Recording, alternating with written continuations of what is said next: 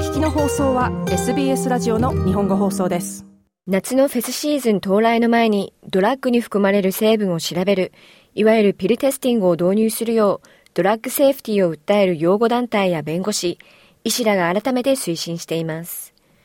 ニューサーゼル州のクリス・ミンズ州首相に宛てられた公開書簡にはピルテスティングは一般的なパーティードラッグに含まれることがある致死性の成分を特定することができ、命を救うことができるツールであると示されています。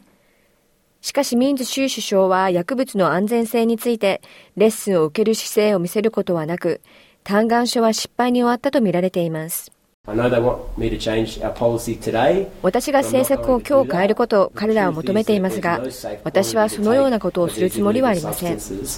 薬物の安全な摂取量などはないのです。クリス・ミンズ州首相でした。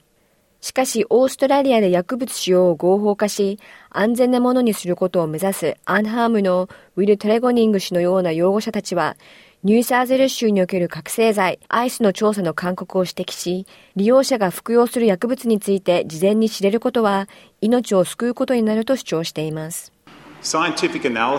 ドラッグテスティングサービスにおける科学的な分析とスティグマのないアドバイスは人々が薬物摂取についてより良い判断を下すことに役立ちます。ウィル・トレゴニング氏でした。新たな薬物について臨床研究を行うナショナルセンターのナディーン・エザード教授も何も知らないということは時に悲惨な結果を招く可能性があると同意しています。ニューサーゼル州では深刻な結果を招くことで知られるオピオイドをコカインであると思って服用するという事例がありました。ですから、そのような予期せぬ結果は利用者の行動を変えることにつながります。ナディーン・エザード教授でした。クイーンズランド州では今年の初め、キャンベラでのトライアルの成功を受け、移動式と固定式のピルテスティングサイトを発表しています。しかしニューサーズレ州のミンズ州首相は、そのようなサイトは利用者に誤った安心感を与えるとの考えを示しています。その薬物に危険な成分が含まれているというよりは、その薬物の使いすぎが問題なのかもしれません。ミンズ州首相でした。ユナイティング協会のエマ・メイデン氏は、最終的に重要なのは命であると話します。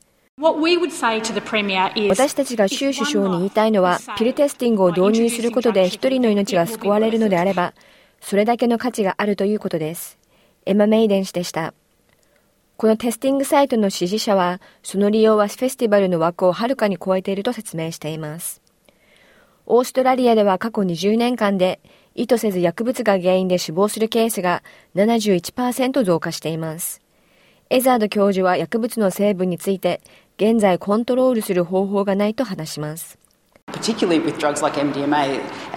特に MDMA の場合、MDMA が全く入っていないことや、他の抗精神薬がたくさん入っていることもあります。エザード教授でした。一方、フェスティバルの参加者は、ピルテスティングのアイデアは賢明な予防措置であると次のように歓迎しています。どうせやりたい人はやるんです。だったらできるだけ安全を確保する方がいいんです。本当にいいアイディアだと思います。そのようなものを摂取するのなら安全であることが重要です。ニューサーゼル州の野党もピルテスティングの案を拒否すると主張しています。以上 SBS ニュースキャス・ランダーズのリポートを SBS 日本語放送の大場恵美がお届けしました。SBS 日本語放送の Facebook ページで会話に加わってください。ライク、いいねを押してご意見ご感想をお寄せください。